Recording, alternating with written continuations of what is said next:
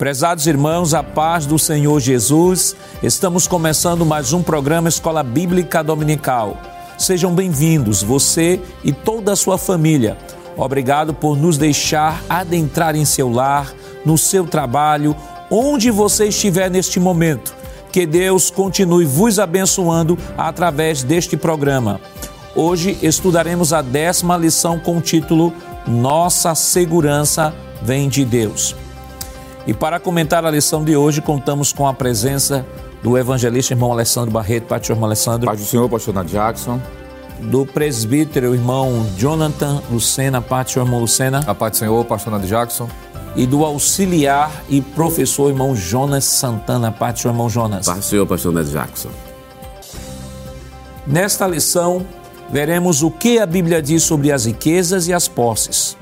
Pontuaremos o que as Escrituras falam sobre o dinheiro. Notaremos os equívocos acerca da pobreza e da riqueza. Estudaremos sobre a mordomia da vida financeira e, por fim, salientaremos como fazer uso do dinheiro de maneira sábia. Evangelista Alessandro, leia para nós, por favor, o textual dessa semana. Pois não, pastor. O texto diz assim: E disse-lhes: Acautelai-vos e guardai-vos da avareza porque a vida de qualquer não consiste na abundância do que possui. Lucas capítulo 12, versículo 15. Presbítero Irmão Lucena, é, qual a verdade prática desta semana?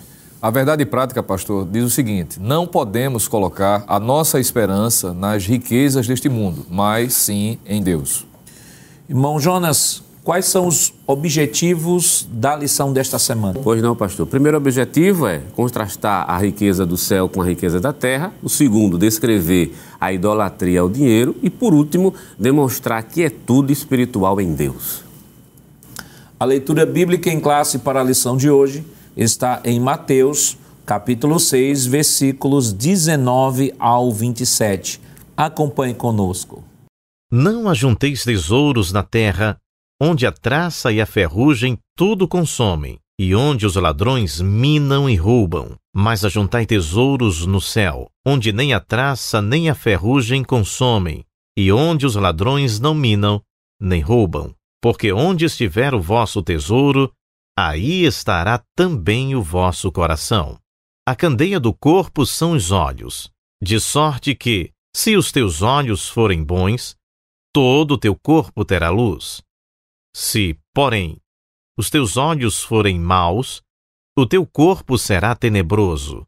Se, portanto, a luz que em ti há são trevas, quão grandes serão tais trevas? Ninguém pode servir a dois senhores, porque ou há de odiar um e amar o outro, ou se dedicará a um e desprezará o outro. Não podeis servir a Deus e a Mamon. Por isso vos digo: não andeis cuidadosos quanto à vossa vida, pelo que haveis de comer ou pelo que haveis de beber, nem quanto ao vosso corpo, pelo que haveis de vestir. Não é a vida mais do que o mantimento, e o corpo mais do que a vestimenta? Olhai para as aves do céu, que não semeiam nem cegam, nem ajuntam em celeiros, e vosso Pai Celestial as alimenta. Não tendes vós muito mais valor do que elas? E qual de vós poderá, com todos os seus cuidados, acrescentar um côvado à sua estatura? Queridos irmãos, estamos iniciando o seu programa Escola Bíblica Dominical e esta semana estudando a lição de número 10, que tem como título Nossa Segurança Vem de Deus. Semana passada nós estudamos sobre orando e jejuando, como Jesus ensinou e estivemos ali estudando baseados no capítulo 6, versículos 5 ao 18.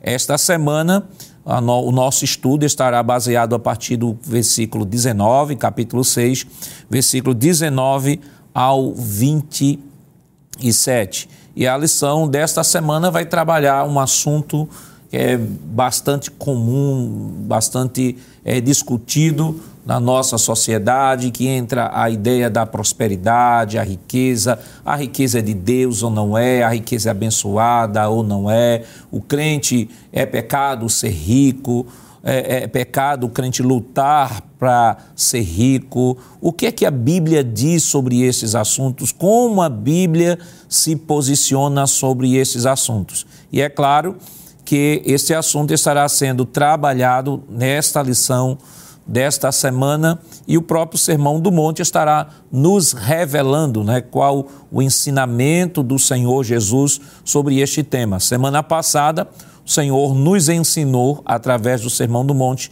sobre orar e jejuar. E esta semana, irmão Alessandro, o assunto que o Senhor Jesus traz no Sermão do Monte é sobre o tema riqueza, provisão, ansiedade. E o que é que a gente já pode, inicialmente, de maneira introdutória, comentar sobre esta lição desta semana? Pois não, pastor. O título da lição é muito sugestivo, não é? Nossa segurança vem de Deus. Existe, claro, dentro de um mundo materialista, a ideia de que a segurança de alguém, alguém só está bem, só está seguro, dependendo daquilo que ele possui, não é? É o materialismo em si. E, biblicamente falando, pastor, ah, isso não se coaduna com a lição, com o que nós aprendemos à luz da Bíblia. É claro que possuir riquezas, ter bens materiais, não constitui nenhum erro também. Só que a bênção de Deus, ela não é necessariamente física apenas. Por exemplo, quando olhamos para o Antigo Testamento, a Bíblia nos mostra de que a prosperidade material, bem como a prosperidade espiritual, é uma provisão divina. É Deus quem faz o homem ser próspero. Quando olhamos para textos como, por exemplo, Provérbios capítulo 10, versículo 22, a Bíblia diz assim: A bênção do Senhor é que enriquece e ele não, e ele não acrescenta dores. É um texto muito conhecido. Há um outro texto também que eu gostaria de ler sobre esta temática, que está em Eclesiastes, pastor Jackson e queridos irmãos, capítulo 5, versículo 19, que diz assim: E quanto ao homem a quem Deus deu riquezas e fazenda, e lhes deu poder para delas comer e tomar a sua porção e gozar do seu trabalho, isto é um dom de Deus. Então, toda e qualquer prosperidade na Bíblia, ela vem de Deus. É um presente de Deus ao ser humano, não é? Até mesmo os incrédulos, a Bíblia mostra que Deus faz isso com eles, aqueles que não professam uma fé direta no Deus de Israel. Salmos de número 73, por exemplo. Nós temos aquele salmo mostrando que Deus faz o, aquele que não é crente enriquecer, não é? Ter bens, não é? A ideia de prosperidade é, na Bíblia, pastor, como eu falei no início da minha fala, ela vai muito mais além daquilo que é físico, daquilo que é material. Ela é muito mais do que isso. Como, por exemplo, há um texto de Provérbios, voltando aqui para Provérbios, capítulo 22, e o versículo de número 1, a Bíblia diz assim: mais digno de ser escolhido é o bom nome do que as muitas riquezas, e a graça é melhor do que a riqueza e o ouro. Então veja, que alguém pode ter muito dinheiro e não ser feliz. Alguém pode ter pouco dinheiro e ser, sim, aí sim, bem-aventurado, vamos assim dizer, feliz, não é? é? existe um outro texto que está em, quer dizer, em Provérbios, pastor, finalizando essa parte aqui, capítulo 13 e o versículo de número 7, que o proverbista diz assim: Há quem se faça rico não tendo coisa nenhuma, e há quem se faça pobre tendo grande riqueza. Em outras palavras, a prosperidade ela não está circunscrita apenas no que alguém possui, mas do estilo de vida que ele tem. É, e aí a gente entende de que, como eu falei no início, alguém se sente seguro porque tem dinheiro. Mas será que isso vai trazer segurança realmente? A felicidade ela não é comprada, não é? Ela é recebida, é uma dádiva. E uh, eu citei aqui alguns textos do Antigo Testamento, mas no Novo Testamento a gente pode ver isso também, pastor. O Novo Testamento ele é cheio de é, versículos e de verdades que mostram de que a, a, a riqueza ela, é, ela transpassa o material, não é? Por exemplo, quando nós olhamos para Paulo é, dando conselho a Timóteo, no capítulo 6 de 1 Timóteo, versículo 10, Paulo vai dizer que o problema em si não é ter dinheiro, mas sim o amor a esse dinheiro não é? Alguém que faz de tudo e, e ultrapassa os limites para conseguir aquilo, ter dinheiro, ter fama. Isso aí é o problema. O problema em si não é o dinheiro, mas como esse dinheiro chega, não é? é há um texto que eu quero citar também, que é o de Efésios, capítulo de número 4, pastor, e o versículo 28. Eu acho muito interessante esse texto, porque tem a ver com a lição de hoje, 4 e 28 de Efésios. Diz assim a palavra de Deus. Aquele que furtava, não furte mais. Antes trabalhe, fazendo com as mãos o que é bom, para que tenha o que repartir com o que tiver necessidade. Fala de abastança, fala de dinheiro, não é? Então, ah, podemos dizer de que o próprio Jesus e os apóstolos também falaram sobre essa questão das finanças. A verdade é, pastor, e aqui eu realmente finalizo, é que o dinheiro, o mau uso do dinheiro, quero dizer, tem levado pessoas, inclusive, a perder a sua própria salvação, né? se distanciando de Deus. Há um texto aqui em Marcos, capítulo 10, versículo de número 23, que o próprio Jesus fala sobre essa questão do perigo das riquezas sendo mal administradas. 10 e 23 de Marcos diz assim. Então Jesus, olhando ao redor, disse aos seus discípulos: Quão dificilmente entrarão no reino de Deus os que têm riquezas. Versículo 24. E os discípulos se admiraram dessas suas palavras, mas Jesus, tornando a falar, disse-lhes: Filhos, quão difícil é para os que confiam nas riquezas entrar no reino dos céus. Então o problema aqui, pastor, não é ser rico. O problema é confiar nas riquezas e achar que isso é aquilo que vale promover a salvação, o bem-estar e aí por diante. E o irmão Alessandro, o irmão Lucena, tocou num, num assunto bem interessante né, citou um texto que eu acho, vou relembrar aqui o texto, que é o texto de Eclesiastes, capítulo 5.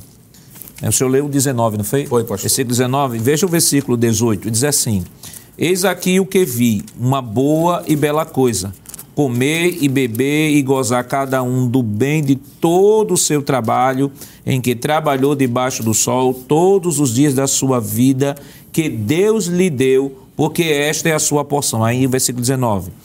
E quanto ao homem a que Deus deu riquezas e fazenda, e lhe deu poder para delas comer, e tomar a sua porção, e gozar do seu trabalho, isso é dom de Deus. Então, aqui a gente já vê claro a chamada doutrina da mordomia dos bens. Né? Deus, como Senhor de todas as coisas, né? tudo que o homem possui, o texto já deixa claro, não só o bem, mas o comer, o beber, porque o que é que adianta ter uma fartura de comidas se ele não tem apetite para comer, né? O que é que adianta ter tantos bens e não ter saúde para gozar nada daquilo que possui? Aí há uma relação entre os bens materiais e a capacidade de Deus quando fala de comer, de beber, de gozar, a capacidade que Deus dá a um homem de usufruir tudo isso. Só que aqui Salomão deixa claro o seguinte: olha, só que você não pode esquecer de que isso é dom de Deus. Deus é dono de tudo, porque todos os reis, todas as pessoas que têm posses, um dia perderão as posses.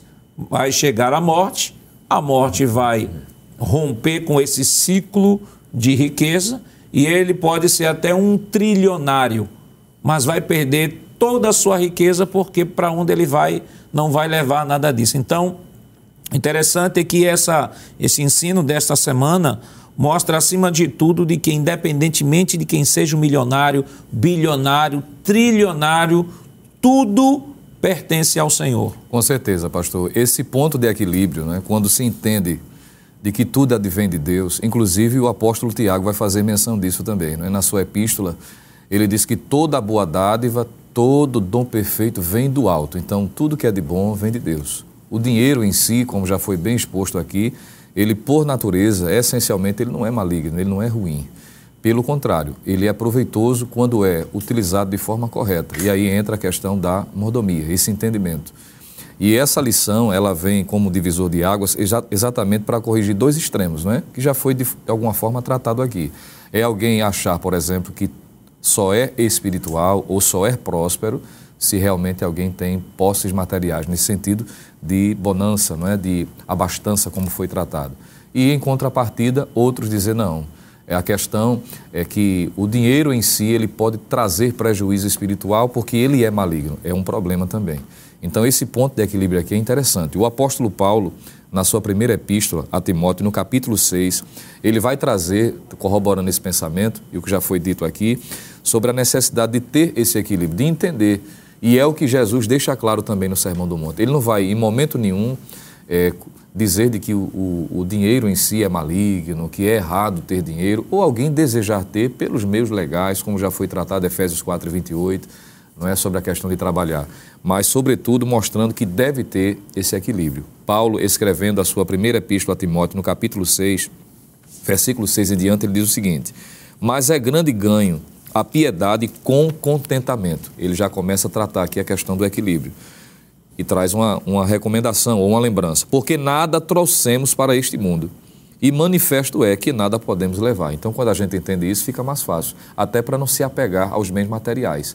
Até porque, pastor, até onde, até onde sei, aqui na cultura ocidental, eu não vi é, gaveta em caixão. Né? Quando morre, não leva nada. Uhum. Então, é, Paulo está tratando exatamente a respeito disso.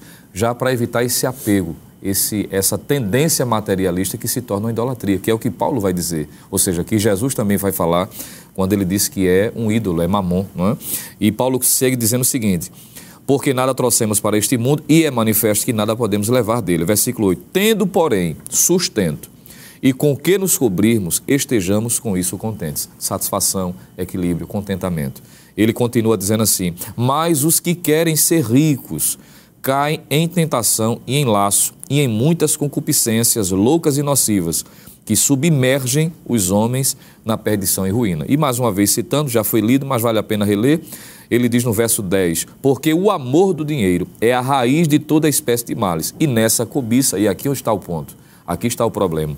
E nessa cobiça alguns se desviaram da fé e se traspassaram a si mesmo com muitas dores. Então, respondendo sua pergunta, essa, essa ideia, esse entendimento de como se deve administrar, entendendo que tudo vem de Deus, de que a prosperidade material também vem dele, não é? Os recursos, tudo vem dele. E aqueles que recebem este dom, esta dádiva, esta condição de ter mais um pouco em relação a outros, porque o Senhor leu, isso é um dom também. Lembrando que Deus dá a cada um, posso dizer assim, proporcionalmente de acordo com aquilo que cada um pode receber. Porque há pessoas que às vezes intencionam ter e Deus sabe que aquela pessoa não pode ter muito, pastor. Então Deus, sabendo dessa realidade, ele preserva que alguém enverede com o que Paulo disse aqui, nessa cobiça exacerbada os bens materiais trazendo prejuízo para a vida espiritual. O senhor falou aí sobre o amor ao dinheiro, né? O que é que a Bíblia diz sobre o dinheiro? A Bíblia adverte quanto a fonte do dinheiro. E aí, falando sobre fonte do dinheiro, irmão Jonas, uhum. voltando uhum. àquele texto que eu achei muito bom, o texto de Eclesiastes 5, 18 e 19, uma coisa que fica claro aqui, primeiro, Deus como a fonte de, de tudo. Deus propôs ao homem, a gente voltando no Éden, a gente vê que Deus colocou o homem no Éden, mas deu todo o provimento para o homem. Deu todo o mantimento que o homem precisasse. O que o homem ia fazer Deus disse: você não vai ficar aqui de graça, não. É, você vai trabalhar, você vai cultivar a terra. Então, foi estabelecido aí, mesmo com todas as fontes, as fontes é, é, de sustentação que Deus proporcionou ao homem no Éden, mas aquilo tinha um preço. E qual o preço? Era o trabalho, ou seja, Deus deu os recursos naturais, mas para que o homem pudesse usufruir o homem teria também que trabalhar. E aí, quando nós falamos nesse tema de riqueza, de dinheiro, o irmão Luciana leu aqui: o amor, o dinheiro é a raiz de todos os males. O grande problema não é ser rico, o grande problema não é ter dinheiro, mas o grande problema é muitas vezes, primeiro, não só a fonte de onde está vindo, porque muitas riquezas às vezes acabam acabam sendo adquiridas sem trabalho, sem envolver um trabalho, né? fontes ilícitas, tanto de riquezas quanto de, de, de, de dinheiro, sem passar pelo processo legítimo do trabalho, do trabalho honesto, né? porque vale destacar isso, que a bênção de Deus estará e está sobre todo aquele que honestamente trabalha honestamente vive é, é, em busca do seu pão, independentemente se seja justo ou se não seja justo, se seja crente ou descrente, né? porque a bênção de Deus, o sol vem sobre o justo, vem sobre o justo, a chuva vem sobre o justo e vem sobre o injusto. Mas o que é que a Bíblia adverte quanto ao mau uso do dinheiro e a Bíblia fala sobre o apego ao dinheiro, irmão Jonas. Mas não responda agora não. Nós estaremos comentando isso depois do nosso rápido intervalo. Voltamos já.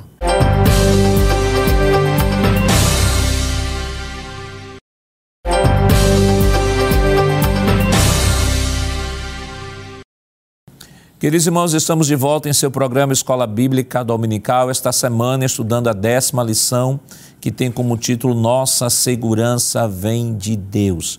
E no bloco anterior nós comentamos um pouco sobre o que a Bíblia fala sobre a riqueza e posse, sobre a fonte de riqueza. Falamos um pouco sobre a mordomia dos bens, né? Deus como Senhor de tudo e nós apenas mordomos daquilo que possuímos. E deixamos né, duas perguntas. Estávamos comentando aqui com o irmão Jonas, pra, ou melhor, deixando para o irmão Jonas comentar sobre é, o que é que a Bíblia adverte quanto ao mau uso do dinheiro e o que é que a Bíblia adverte quanto ao apego ao dinheiro. O que é que a gente pode comentar, irmão Jonas? É, pega nas falas, pastor do senhor, logo do primeiro bloco, deixar de maneira muito clara, como o senhor deixou, que riqueza provém de Deus. E quando o senhor falou da questão do trabalho, é bom deixar claro para quem está nos ouvindo, nos assistindo, que o trabalho é uma bênção de Deus dada ao homem. Porque se entrou, se colocou na cultura de que o trabalho fosse uma coisa pesada, difícil, mas o trabalho é uma bênção. Então, se a riqueza está sendo fruto desse trabalho honesto, aí sim a bênção de Deus com certeza vai, vai prosperar. Então, a primeira coisa a ser respondida é a questão da fonte, que tem que ser uma fonte de caráter honesto caráter honesto. Porque o problema não está no dinheiro em si, e tá, está justamente no mau uso ou no amor que vem desse dinheiro. Tem um versículo que foi utilizado, acredito que foi pelo presbítero irmão Jonatas, que é, é 1 Timóteo capítulo 6, versículo 9, que diz assim, mas o que querem ser rico cai em tentação e em laços e em muitas concupiscências loucas e nocivas que submergem os homens na perdição do, de ruína. E lá em Eclesiastes, no capítulo número 5, versículo 10, tem um texto que eu acho muito interessante que diz assim: O que amar o dinheiro nunca se fartará de dinheiro. E quem amar a abundância nunca se fartará da renda. Também isso é vaidade. Quer dizer, quanto mais você amar o dinheiro, mais falta você vai ter dele. Quanto mais você amar a abundância, mais falta também você vai ter dele. Veja o que é o amor ao dinheiro, não é o dinheiro em si. Então, a fonte honesta, se o dinheiro vem, se a riqueza vem da fonte honesta, a bênção de Deus acompanha. No entanto, se a fonte é, por exemplo, o furto, Aí a Bíblia tem recomendações severas concernentes a isso. Nós podemos ver isso em Êxodo capítulo 20, versículo 15, Deuteronômio capítulo 5, versículo 19, que pode ser também, infelizmente, a partir do suborno, e a Bíblia condena o suborno, Provérbio capítulo 17 e o versículo 23. Infelizmente, também tem aquela riqueza proveniente da prostituição, que a Bíblia também faz advertência muito séria, Deuteronômio capítulo 23, versículo número 18, e a gente ainda tem aqueles que vão mercadejar com o Evangelho que é bem interessante porque é, Atos dos Apóstolos, do capítulo, capítulo 8, né, começando do versículo 18 até o versículo 22, mostra justamente aqueles que vão mercadejar com o Evangelho, que é uma forma ilícita também de obter, na verdade, é, é, de obter, na verdade, ganhos. Então a Bíblia tem sérias recomendações para essas fontes erradas, mas também tem a bênção para a fonte justamente certa. Agora vem a questão do que o senhor perguntou e o, e o uso do, do dinheiro. A Bíblia tem recomendações. Vamos começar logo por alguns exemplos. Nabal. Pronto, o caso de Nabal, que está registrado também lá em 1 Samuel, capítulo 25, do versículo 8 ao versículo número 12. Nabal, um fazendeiro rico que se negou a justamente ajudar Davi ali. Quer dizer, o homem tinha, mas não queria ajudar de jeito nenhum. O filho pródigo, por exemplo, Quer dizer, o cenário que é descrito ali do filho pródigo, você observa que existiam condições financeiras muito boas, ao ponto do filho dizer assim, me dá a parte da fazenda, né? As versões que a gente usa, quando a gente fala de fazenda, melhor, a herança, a herdade, me dá essa parte. Foi o que ele fez? Pegou esse dinheiro, gastou com meretrizes, né, gastou justamente no mundão, quer dizer, extrapolou tudo. E outro caso é justamente um homem rico que ajuntou tanto para si, mas na hora de pedir a, a alma, ele só tinha, na verdade, não tinha mais nada que juntar, que ele tinha juntado no céu. A gente pode ver isso em Lucas capítulo 19, capítulo 16, do versículo 19 até o versículo 21. O mau uso do dinheiro, que é proveniente do amor ao dinheiro, né? não é do dinheiro em si, do amor ao dinheiro, pode levar, com certeza, ao inferno, pastor. E vale destacar de que é, a, é, o próprio apóstolo Paulo, no texto que o senhor citou, né, quando fala que, que alguns querem ser ricos, né, buscando serem ricos, vale destacar que Paulo não está em nenhum momento condenando aquele que, sobre a força do seu trabalho honesto, está lutando, está ampliando né, o seu negócio, está ampliando a sua empresa. Não, não, não está se tratando disso. Está se tratando daquele que tem isso exclusivamente, irmão, irmão é, Alessandro, como sentido da sua vida. Ou seja, ele é rico, tão rico, mas ao mesmo tempo tão pobre, que a única coisa que ele tem na vida dele é o dinheiro. Exatamente, pastor. E aqui a gente volta um pouco para a nossa fala inicial sobre a questão do materialismo. Infelizmente, as pessoas, algumas pessoas, têm feito do dinheiro, da sua posse, como quase que o seu Deus. Ele tem a confiança exclusivamente naquilo. E é quando vai contrastar com o tema da lição, que a nossa confiança deve vir em Deus. Quando o senhor estava falando sobre isso, eu lembrei de um texto de Provérbios, capítulo 30, versículos 7, 8 e 9, que diz assim: Duas coisas te pedi, não mais me negues antes que eu morra. E o texto continua: Afasta de mim a vaidade e a palavra mentirosa não me deis nem a pobreza nem a riqueza. Mantém-me do pão da minha porção acostumada. Versículo 9. Para que, porventura, de farto, ou seja, de muito rico, muito abastado, não negues e diga: Quem é o Senhor? Aí ele continua o texto: Ou que, empobrecendo, venha a furtar e lance mão, e lance mão do nome de Deus. Eu penso, pastor, que aqui está algo que precisa ser dito e que faz parte do nosso contexto, com certeza, é de que tem pessoas que faz o que está nesse texto, enriquece tanto. As suas posses multiplicam de tal maneira que eles esquecem de quem foi, de onde veio essa riqueza, essa fonte. No primeiro bloco do programa foi dito que quem enriquece é Deus. O profeta Ageu, salvo engano, disse que do Senhor é a prata e o ouro. É o profeta Ageu. Ageu, é o profeta Ageu. Capítulo 2, não é? Muito obrigado. Então veja, do Senhor é prata e ouro ali representa a riqueza. Então, quando alguém esquece disso e faz da sua riqueza é, um pilar, o seu próprio Deus, ele entra em um problema seríssimo. E o senhor me lembrou aqui um texto de, que foi justamente a recomendação de Deus para o povo de Israel em Deuteronômio capítulo 8, versículo 17, versículos 17 e 18, que diz assim: E não digas no teu coração, a minha força uhum. e a fortaleza de meu braço me adquiriram este poder. Versículo 18: Antes te lembrarás do Senhor teu Deus, que é Ele o que te dá força para adquirires poder, para confirmar o seu conserto que jurou a teus pais, como se vê neste dia. Ou seja, o povo de Israel nunca poderia esquecer de que Deus era o que era o agente causador de tudo que eles tinham, uhum. inclusive da força, da saúde, da energia para o trabalho, né? Que as, há pessoas que dizem, aí para complementar o que o senhor está falando, tem a pessoa que diz assim, não, isso aqui eu não foi Deus que me deu, não. Foi o meu trabalho que eu conquistei, foi o meu suor que conquistei. Aí Deus disse assim, hum. você conquistou com o seu trabalho, com sua força, mas você só fez porque tem saúde, porque você não tem doença, você uhum. consegue acordar, você consegue andar, você consegue ter força no braço. Em outras palavras, Deus sempre será o agente causador de todas as coisas. Sim, pastor, exatamente. E o senhor falando, me veio na mente outro texto que está em Atos dos Apóstolos, quando o, o, o apóstolo Paulo, ele chega em Atenas, havia essa ideia puramente materialista da coisa, isso foi o que consegui, o meu braço e etc. Mas no capítulo 17, versículo 24, Paulo diz assim: O Deus que fez o mundo e tudo que nele há, veja bem, tudo que nele há, tudo vem de Deus. Sendo o Senhor e da terra, não habita em templos feitos por mão de homens. Aí no versículo 25 ele diz que esse mesmo Deus diz assim: pois é Ele mesmo quem dá a todos a vida, a respiração e todas as coisas. Todas as coisas aqui, pastor, inclui a riqueza. É Deus quem dá. Eclesiastes capítulo 6, versículo 1 e versículo 2, fala sobre isso. O texto aqui diz: há um mal que tenho visto debaixo do sol e que muito frequentemente é entre os homens. Ele vai dizer que mal é esse? Um homem a quem Deus deu riquezas. Veja que a fonte aqui é Deus, que Deus deu riquezas, Deus deu fazenda e honra. Veja que quem dá honra é Deus, a fazenda, e nada lhe falta de tudo quanto a sua alma deseja.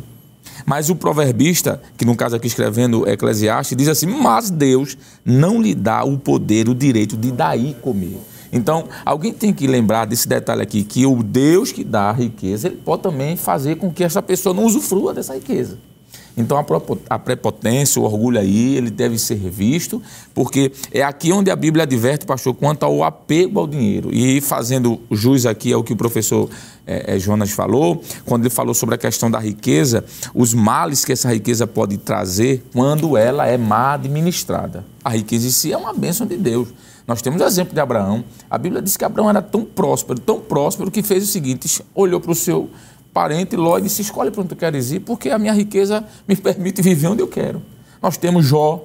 A Bíblia diz que Jó era o homem mais rico do Oriente, mais próspero, e era crente. Então, ser crente não significa dizer que tem que viver em pobreza. Agora, tem que saber administrar essa riqueza, entendendo de que foi Deus quem deu, é Ele quem proporciona esse bem-estar e atribuir a Ele a glória e a honra. Nós devemos entender que existe o princípio da licitude, da conveniência, da edificação e da glorificação a Deus. Quer comais, quer bebais ou faças qualquer outra coisa, inclusive administrar os bens, faças para a glória de Deus.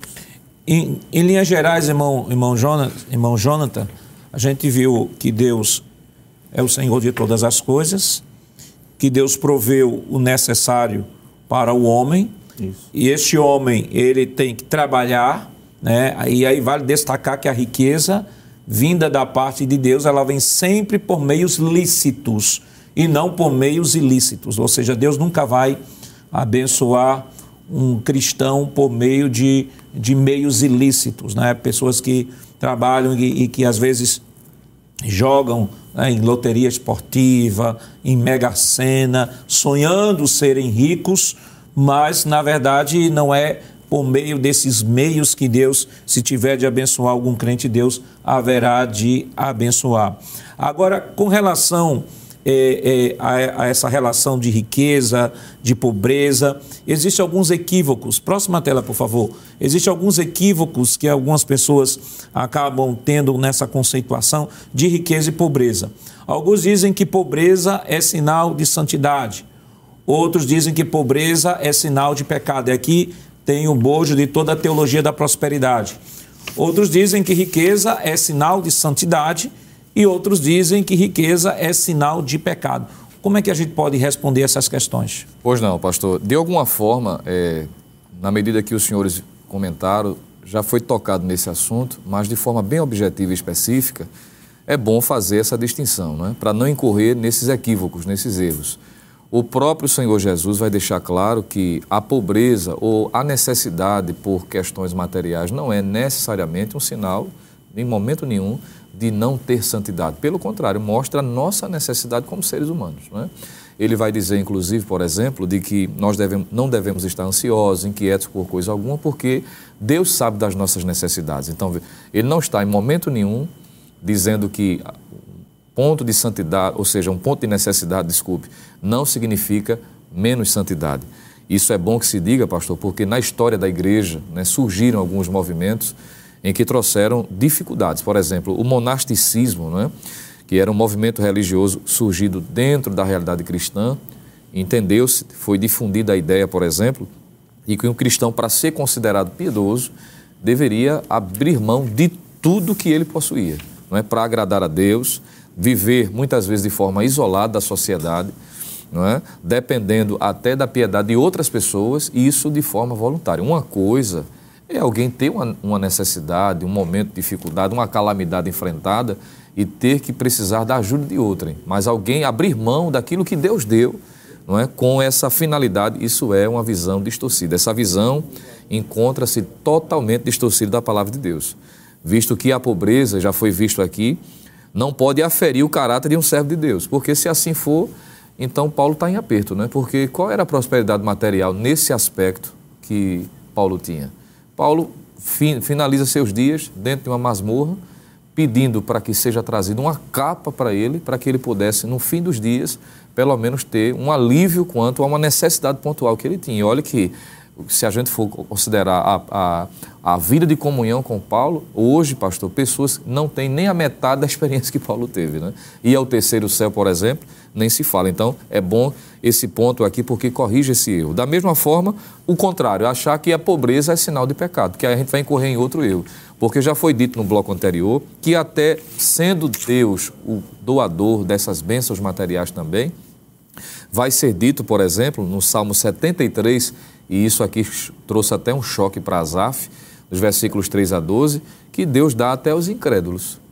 Ora, se a gente for considerar que a pobreza é sinal de pecado, como é que fica a prosperidade do ímpio, por exemplo? Então é importante destacar isso. Em Lucas capítulo 16 já foi citado esse exemplo, mas pode ser aplicado aqui também esta realidade, quando há ali o que é erroneamente chamado de parábola do rico e Lázaro, não é uma parábola, é uma história real. É citado o nome não é? Uhum. do próprio é, Lázaro, que era pobre e foi levado, no momento da sua morte, ao seio de Abraão. Então, Pobreza não é sinal aqui, em momento nenhum, de pecado. Embora que saibamos que, da mesma forma como Deus dá, Deus também tira. Isso aí é indiscutível, já foi tratado. No período do livro dos juízes, por exemplo, nós vamos ver pessoas, o, o povo de Israel, sendo castigado, Deus retendo não é? as bênçãos materiais. Mas não significa necessariamente que qualquer pobreza, ou toda pobreza, quero dizer, é sinal de pecado. Então, fazendo essa distinção, pastor, é interessante porque evitará não é, de incorrer em erros que hoje, infelizmente, o que é chamado de a teologia da prosperidade ainda alcança muito espaço, inclusive até em alguns púlpitos de igrejas brasileiras, trazendo confusão e distorção. Verdade. Inclusive no Novo Testamento, irmão Jonas, nós temos uma igreja é, que dizia rica sou e de nada tenho falta. E do ponto de vista histórico, era uma igreja muito próspera do ponto de vista financeiro, mas o diagnóstico de Deus para aquela igreja: tu és miserável, pobre, pobre cego, cego e nu. Inclusive, além da posição privilegiada da, da igreja de Laodiceia, né? a posição privilegiada, do comércio privilegiado, até a questão de, dos remédios que eram únicos que existiam ali, que se você olhava para aquela cidade, você via como se fosse uma grande cidade dos dias de hoje, uma megalópole que todo mundo teria vontade de morar ali, que tinha todo conforto problema é que quando Deus, não é problema, quando Deus olha para aquela cidade, quando faz um diagnóstico daquela cidade rica, vê, na verdade, pobreza de caráter espiritual. Então a gente entra justamente nisso, que a riqueza não é sinal em nenhum momento de santidade. Nós já falamos em blocos anteriores, por exemplo, a questão da riqueza mal adquirida, através da avareza, através da idolatria, através do roubo. Então nunca vai ser sinal de santidade a questão da riqueza. Agora é bom deixar claro, existem crentes ricos, pessoas que Deus enriquece, com certeza porque já foi visto isso. É Deus quem concede a riqueza. O caso de Abraão, por exemplo. Isso. Abraão era rico, Jó era, era rico, mas quando Deus olha para Jó, vê um homem íntegro e temente a Deus. Veja o contraste entre a população de Laodiceia e entre Jó. Você tem duas pessoas, ou melhor, você tem duas situações aqui.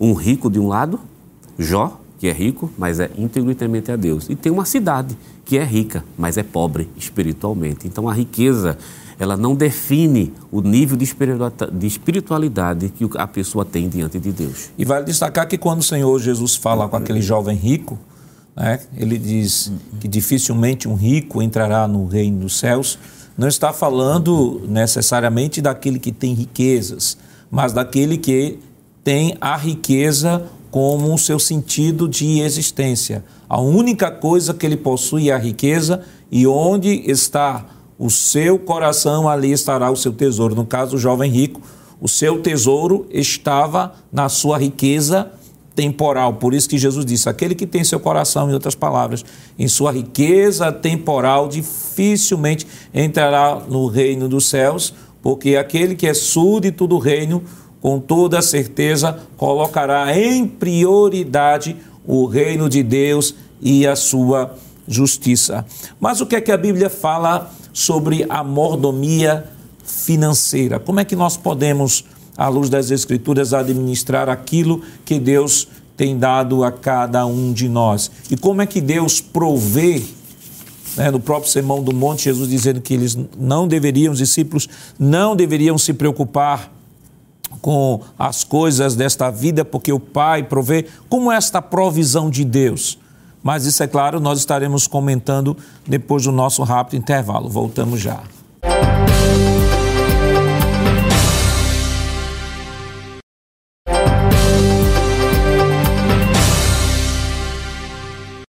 Queridos irmãos, estamos de volta para o último bloco do seu programa Escola Bíblica Dominical e esta semana estudando a lição de número 10, que tem como título Nossa Segurança Vem de Deus.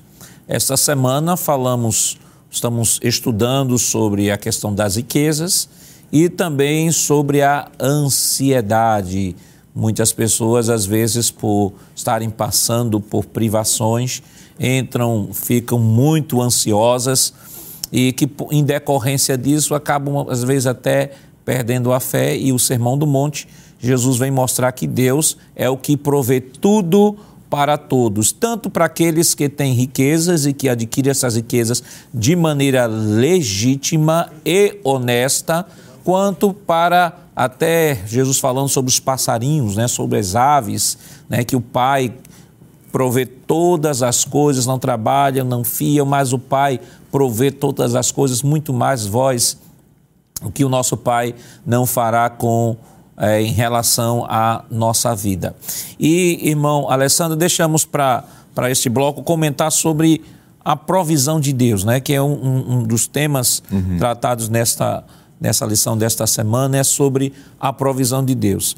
E aí, quando nós falamos sobre a provisão de Deus, nós já vimos aqui que Deus dentro da doutrina da mordomia cristã, Deus é dono de tudo, Deus é que provê todas as coisas, tudo vem de Deus, desde a provisão material até a saúde mesmo. Como eu, eu acho interessante uma, uma frase que eu até anotei aqui, que eu já vi alguém dizer o seguinte, que o homem natural, ele gasta a sua saúde em busca de dinheiro e depois que consegue dinheiro, gasta seu dinheiro em busca da saúde, porque perdeu a sua saúde na busca, e é um paradoxo muito grande. Verdade. E diante dessa situação, e às vezes até de calamidades que ocorrem, é natural que as pessoas fiquem tristes, fiquem ansiosas, como é que vai ser o futuro. E falando sobre esta provisão de Deus, como é que Deus provê esta, esta satisfação dessas necessidades daqueles que dependem dele. Pois não, pastor Nado Jackson. É, o, há um cântico no, no, Antigo Testamento, no capítulo 2 de Ana, o cântico de Ana, quer dizer, no capítulo 2 de 1 Samuel, que fala um pouco dessa provisão de Deus. Ana diz assim, capítulo 2, versículo 6, O Senhor é o que tira a vida e a dá. Está no controle dele, tudo está no controle dele. É ele quem faz descer a sepultura e tornar o abrir dela. O versículo 7 diz assim: É o Senhor quem empobrece e é o Senhor quem enriquece. É ele quem abaixa e ele quem exalta. O versículo 8 tem uma expressão muito forte aqui. Diz assim: É o Senhor quem levanta o pobre do pó. Isso aqui fala de provisão, socorro. É ele que desde, diz assim, levanta o pobre do pó e desde o esterco, é uma expressão muito forte e desde o esterco exalta o necessitado, para o fazer assentar entre os príncipes, para o fazer herdar o trono de glória, porque do Senhor são os alicerces da terra, isso aqui fala de domínio, e ele assentou sobre eles o mundo. Então, pastor, falar sobre provisão é lembrar do que Ana cantou aqui. Tudo está no controle de Deus. Nós estamos vivendo nesses últimos dias momentos de muitas angústias. Temos visto aí pessoas que ganharam muito, mas pessoas que perderam muito também, não é? E é bom lembrar que nesse momento nada fugiu do controle de Deus, não é? Tudo está dentro do comando, do domínio. Aquele texto que eu citei de Paulo lá em Atenas é um texto para a minha vida. Aquilo que nós respiramos, a nossa vida, o nosso mover vem dele. É ele quem comanda, é ele quem cuida. Então, se chegou o momento de perder, pastor, Deus está no comando. Se chegou o momento de ganhar, ele está no comando. Eclesiastes capítulo 3, o proverbista Salomão diz que há tempo para tudo, há tempo para perder, mas há tempo para ganhar também, não é? Há tempo para chorar, mas há tempo para rir. Então, se de repente, pastor, já que o senhor estava falando desse cuidado de Deus, quando o senhor cita é, o sermão do monte, Jesus falando no capítulo 5 de Mateus, que Deus cuida dos mínimos detalhes para a sobrevivência de um vegetal, não é? de, um, de, um, de um animal, de uma planta, e por que não cuidaria de nós? Isso fala do cuidado de Deus. Então, a nossa segurança, a lição diz, vem de Deus. É o título da lição de hoje. E eu acho muito pertinente essa sua fala, pastor, porque nos faz lembrar isso. Ter calma, ter paz, saber que perder as coisas ou não ter o necessário não é fácil, mas vai chegar o momento de ter. Paulo disse assim: Eu sei o que é passar por fartura, mas também passar por necessidade. Paulo, apóstolo Paulo, presbítero Luciano citou, quando ele faz testemunhar a sua vida, ele diz que passou fome, passou sede, passou naufrágio, necessidades. Jesus passou. A Bíblia diz que ele não tinha lugar para inclinar a cabeça, ou seja, Jesus não tinha casa própria. Jesus morava de favores.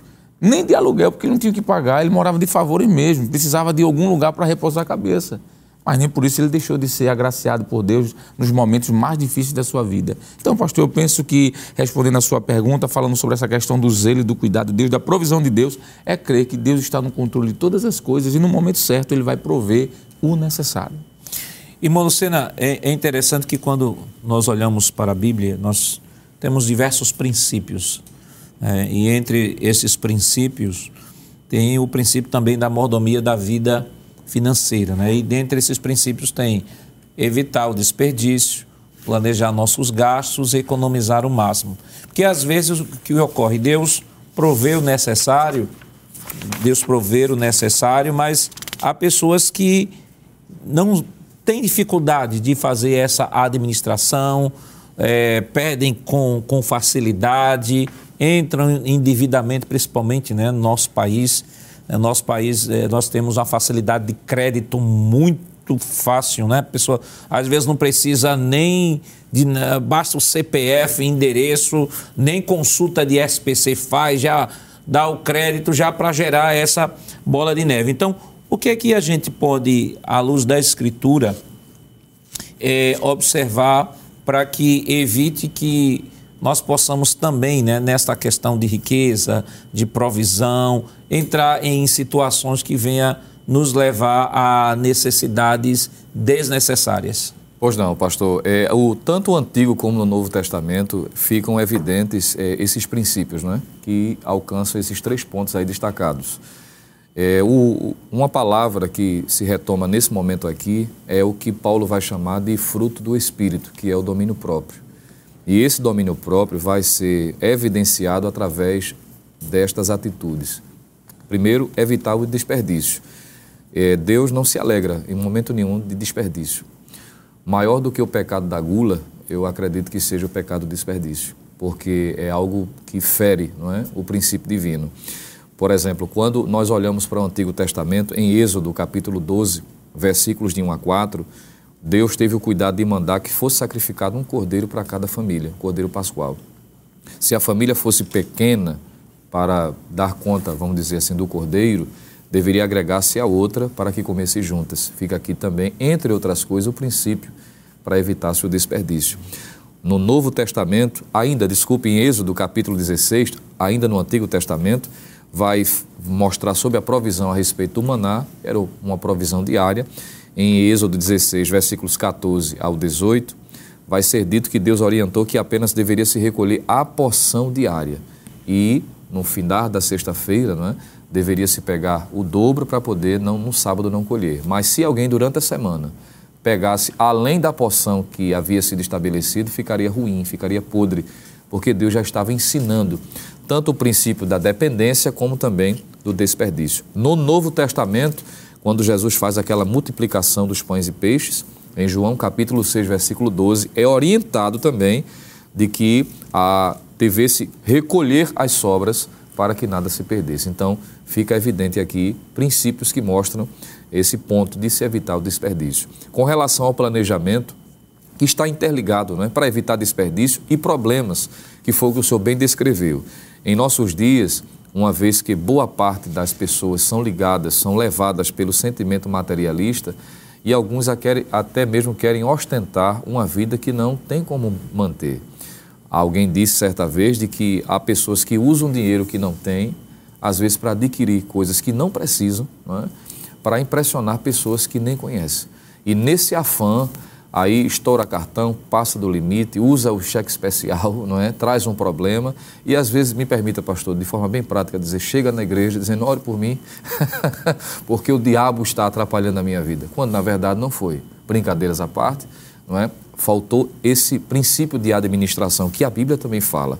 Existe um texto aqui, para finalizar minha fala, em Lucas capítulo 14, versículo 28 ao 32, onde Jesus deixou claro que o crente só deve iniciar um empreendimento depois de planejar, ter a certeza de que vai conseguir concluir, honrar com seus compromissos, sentar com o cônjuge, não é? Se é casado, sentar com a esposa, com uma, a esposa com o marido, com os filhos, até quando há essa necessidade, e analisar, fazer o levantamento, será que dá, será que conseguimos, será que vamos realmente, de fato, atingir esse, esse propósito para que o nome não seja prejudicado, para que não venha um mau testemunho, que é um outro problema também, e para não receber, às vezes, o nome de veaco, né? como é. os antigos é.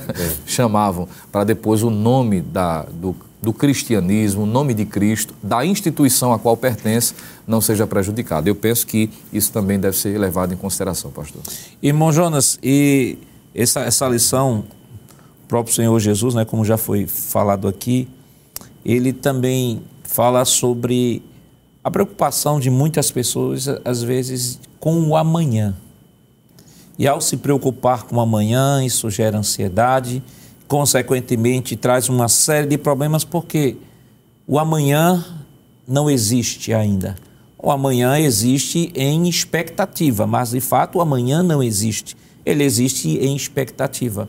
E o Senhor Jesus, para esse tipo de de situação, ele disse assim: olha, descanse no Deus que está provendo diariamente, cuidando diariamente de vocês, e se ele não só cuida de vocês, ele cuida também dos passarinhos, ele cuida também da natureza. Se é o Deus que provê tudo, até para um pequeno passarinho, muito mais vocês valem muito mais que qualquer animalzinho desse? A fala de Jesus, pastor, é, é um alento para todo crente, para ele se sentir seguro, porque esse é o objetivo realmente da, da lição. Porque nossa segurança ela vem de Deus.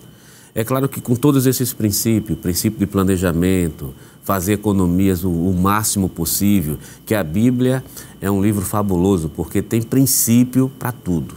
Né? Tem um princípio para fazer o planejamento, tem um princípio para não desperdiçar, tem um princípio para a gente economizar o máximo, que é o caso de José.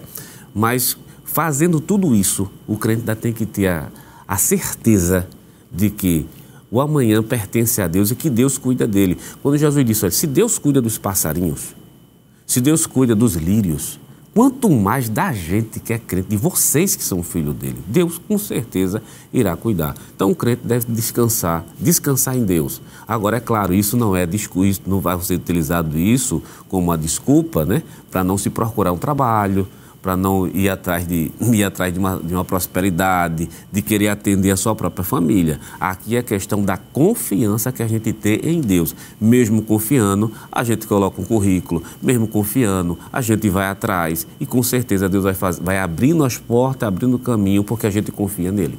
E te, há um texto aqui em 1 de Pedro 5, 7, diz o seguinte: lançando sobre ele toda a vossa ansiedade, porque ele tem cuidado de vós. E há outro texto também, é, que está aqui em Filipenses, no capítulo 4, versículo 6, irmão que diz assim: Não estejais inquietos por coisa alguma, ante as vossas petições sejam em tudo conhecidas diante de Deus, pela oração e súplica com ações de graças. Em outras palavras, Paulo diz: não fique ansioso, coloque tudo sobre, a, sobre o manto da oração para levar diante de Deus. Aí Pedro diz: ao levar diante de Deus, se tranquilize, porque Ele tem cuidado de, de vocês. Perfeito, pastor. Eu penso que essa sua fala é o ápice da lição de hoje.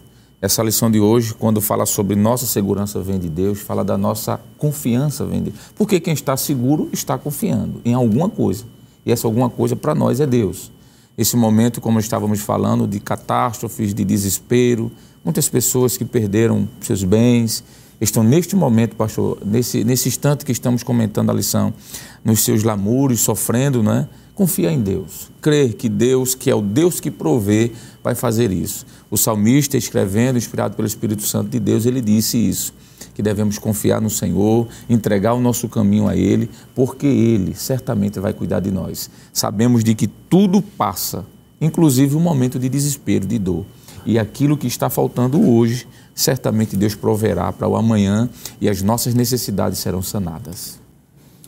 Portanto, querido professor, ao ministrar esta aula, leve o seu aluno a compreender de que a Bíblia não está condenando em nenhum momento a riqueza. O que Jesus está falando é sobre os princípios temporais em detrimento dos princípios eternos. Leve o seu aluno a compreender de que, independentemente de qualquer situação, ele é o Deus que sempre estará provendo em todos os momentos. Aliás, o próprio apóstolo Pedro nos disse: lançando sobre ele toda a vossa ansiedade, porque ele tem cuidado de vós. Que Deus continue vos abençoando em nome de Jesus. Bem, queridos irmãos, depois de uma lição tão maravilhosa, vamos orar ao Senhor pedindo a sua bênção sobre cada um de nós. Evangelista Alessandro, ore conosco. Pois não, pastor. Querido Deus, queremos neste momento, Senhor, te agradecer. Louvar o teu nome por tua palavra, pelas orientações que foram repassadas, por aquilo, Deus, que certamente precisamos entender e viver, colocar em prática. Mas queremos também te rogar as tuas bênçãos, que as tuas mãos poderosas estejam, Senhor, sobre a vida daqueles que neste momento, deste instante que estamos comentando esta lição, estão precisando, Deus, do acolhimento, do cuidado e também, Senhor, do teu favor divino. Acolhe, Deus, essas pessoas, essas famílias, suprindo suas necessidades, carências, afeto. Que as tuas boas mãos continuem, Senhor, sobre a tua igreja, abençoando para que os teus filhos continuem te servindo e crendo, Deus, que tu és o provedor de todas as coisas. Abençoa, Senhor, nosso pastor presidente, sua família, a diretoria da igreja. Abençoa a Rede Brasil cada vez mais, a superintendência das escolas bíblicas dominicais, a equipe, a cada um que nos acompanha. Que as tuas boas mãos, Senhor, estejam estendidas, trazendo bênção, Senhor, e conforto neste momento. É o que nós te pedimos no nome de Jesus. Amém. Chegamos ao final deste programa. Hoje estudamos a décima lição com o tema Nossa segurança vem de Deus. Na próxima semana veremos a décima primeira lição com o tema Sendo cautelosos nas opiniões. E esperamos contar mais uma vez com sua audiência. O programa Escola Bíblica Dominical vai ao ar na TV todas sextas às 21h30 e no sábado às 16 horas também está disponível no formato podcast no Spotify e em nosso canal no YouTube. Rede Brasil Oficial. Acesse o canal, se inscreva, ative o sininho e compartilhe nossa programação. Obrigado por sua companhia e até o próximo programa. Que a graça do nosso Senhor Jesus Cristo, o amor de Deus nosso Pai, a comunhão do seu Santo Espírito estejam com todos hoje para todos sempre. Amém.